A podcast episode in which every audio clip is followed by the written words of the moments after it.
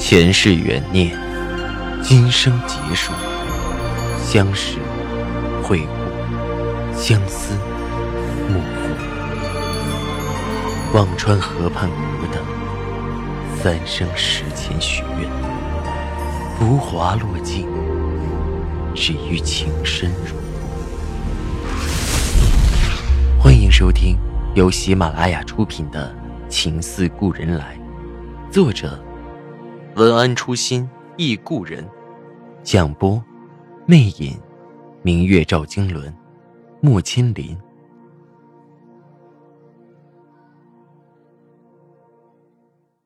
第四十七集。公司地址选好后，老邓那边的贷款也差不多了，办公设备运进来，老邓又有熟悉的骚丝厂，自然不愁供货渠道。新公司已经大体筹备完毕，老邓的名字一如既往起得俗，喜乐、多美、加薪。每当他说一个，陆峰都忍不住笑喷一个。加薪怎么不叫柏芝？老邓懊恼的指着我：“哎，齐阳，你说。”我一时也想不出什么好名字，忽然想起浙江小镇那个夜晚，那家小店里的“今夕何夕见此良人”，良人被注册了。我犹豫着说：“嗯，何夕怎么样？”老邓一拍大腿：“好，就这个。”等到营业执照办下来，我才傻了眼，上面明晃晃的写着“河西”。也罢，河西走廊丝绸之路，搭着二里地的边儿，也能勉强解释解释。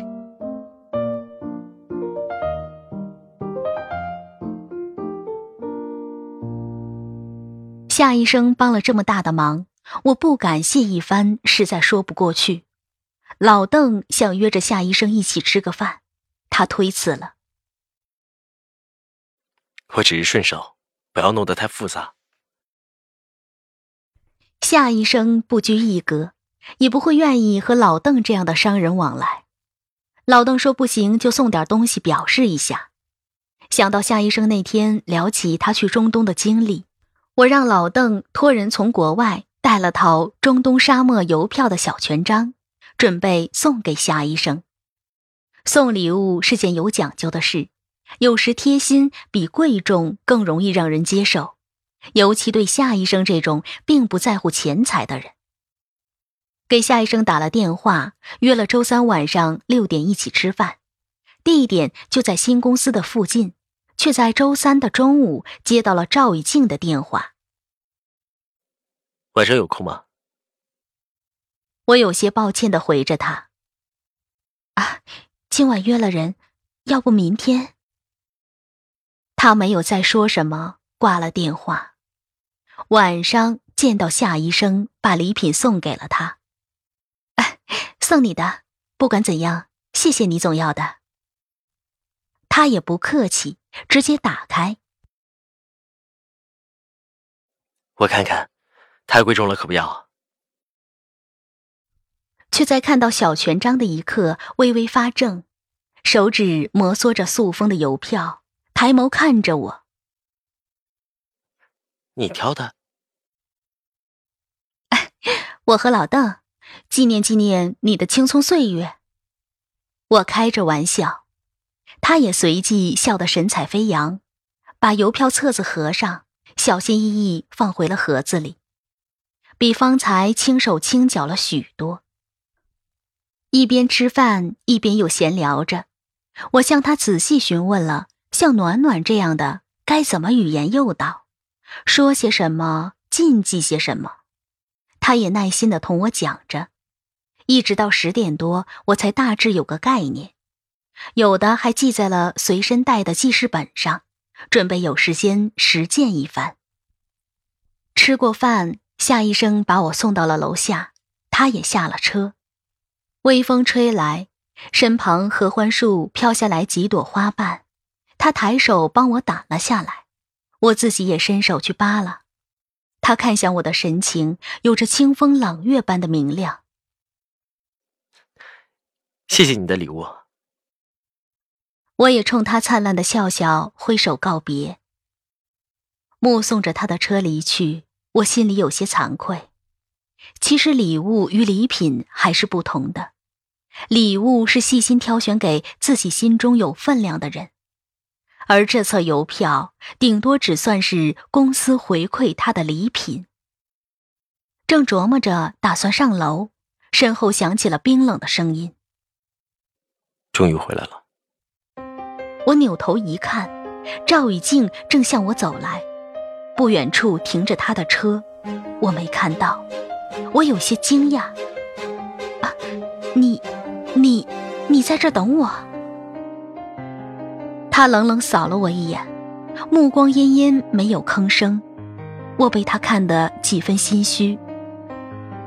怎么了？那个男人，是那个医生。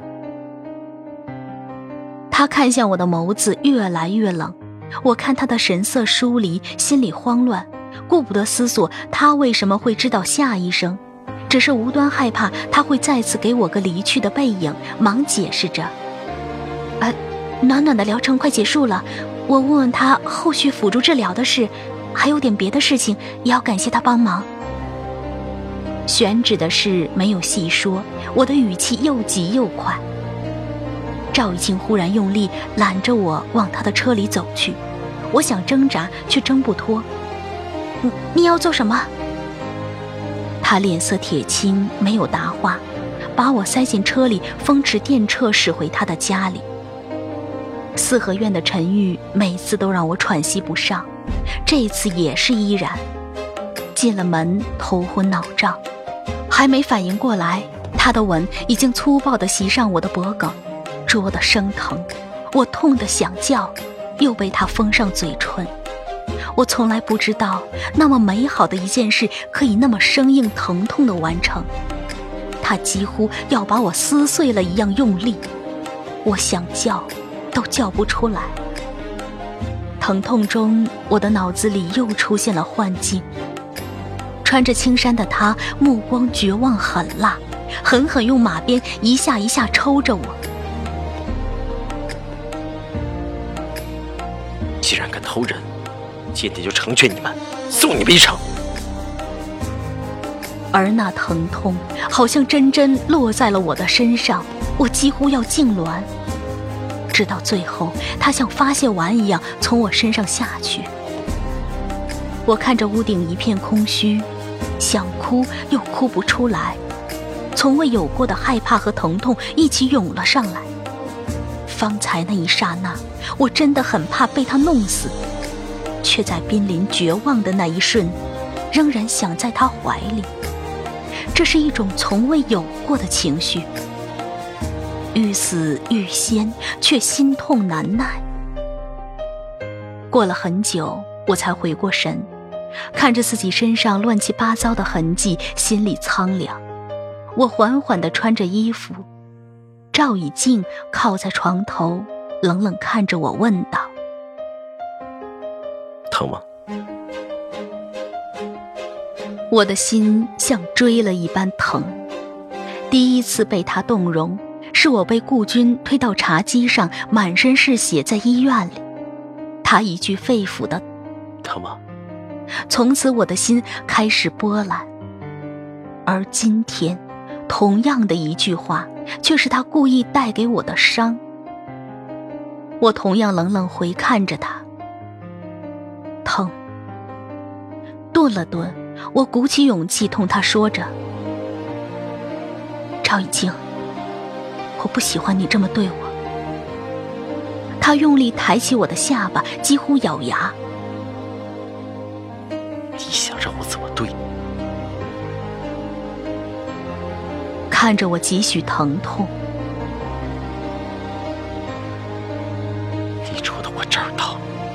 我该怎么对你？他拽着我的手指向自己的胸口，声音变大。平时的他沉稳冷清，我不知道自己怎么总能把他惹得发怒，我的眼泪忍不住流出来。我又该怎么对你？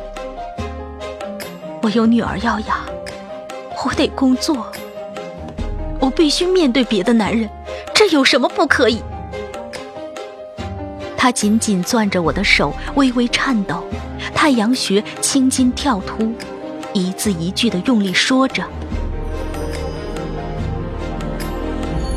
我是不是告诉过你？您正在收听的是喜马拉雅出品的长篇穿越小说《情需要过得这么低三下四吗？深深看着我，又道：“还是你根本就喜欢这种迎来送往的生活？迎来送往，形容妓女才会用这个词。我气得发抖，想挣脱，偏偏力气又不够。我一时口无遮拦。我算你哪门子女人？难道我离了婚就活该偷偷摸摸过日子，见不得光？我为什么就不能和你光明正大的并肩站在一起？他看着我，许久，唇际冷冷扬起。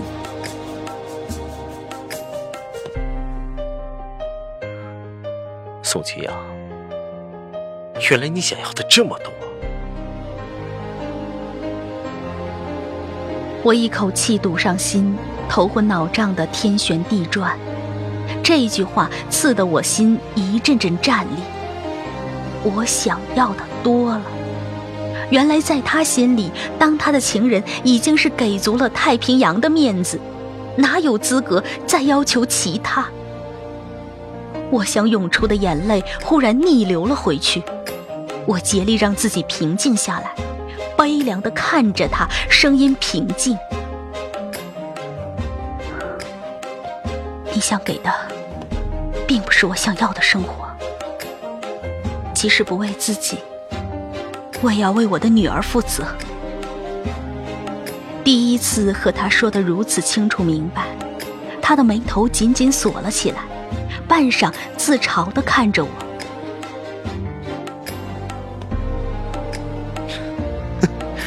你的志气，就是用来戳我。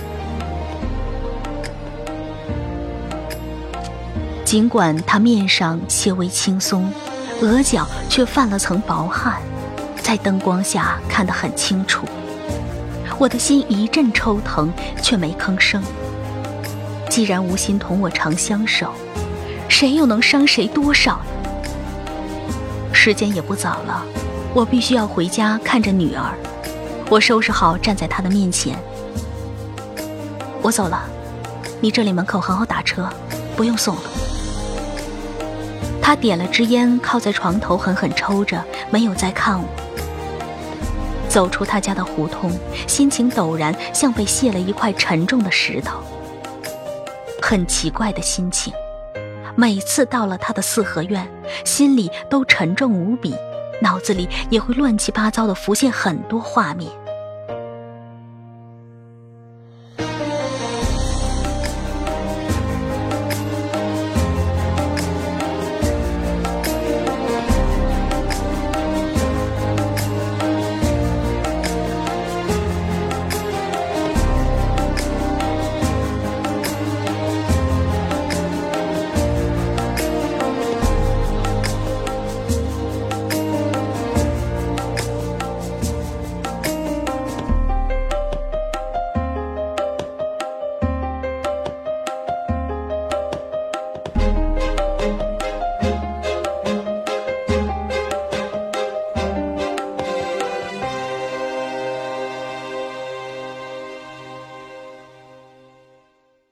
打车回到家，我翻着钱包给师傅钱，却在包里看到一个陌生的盒子。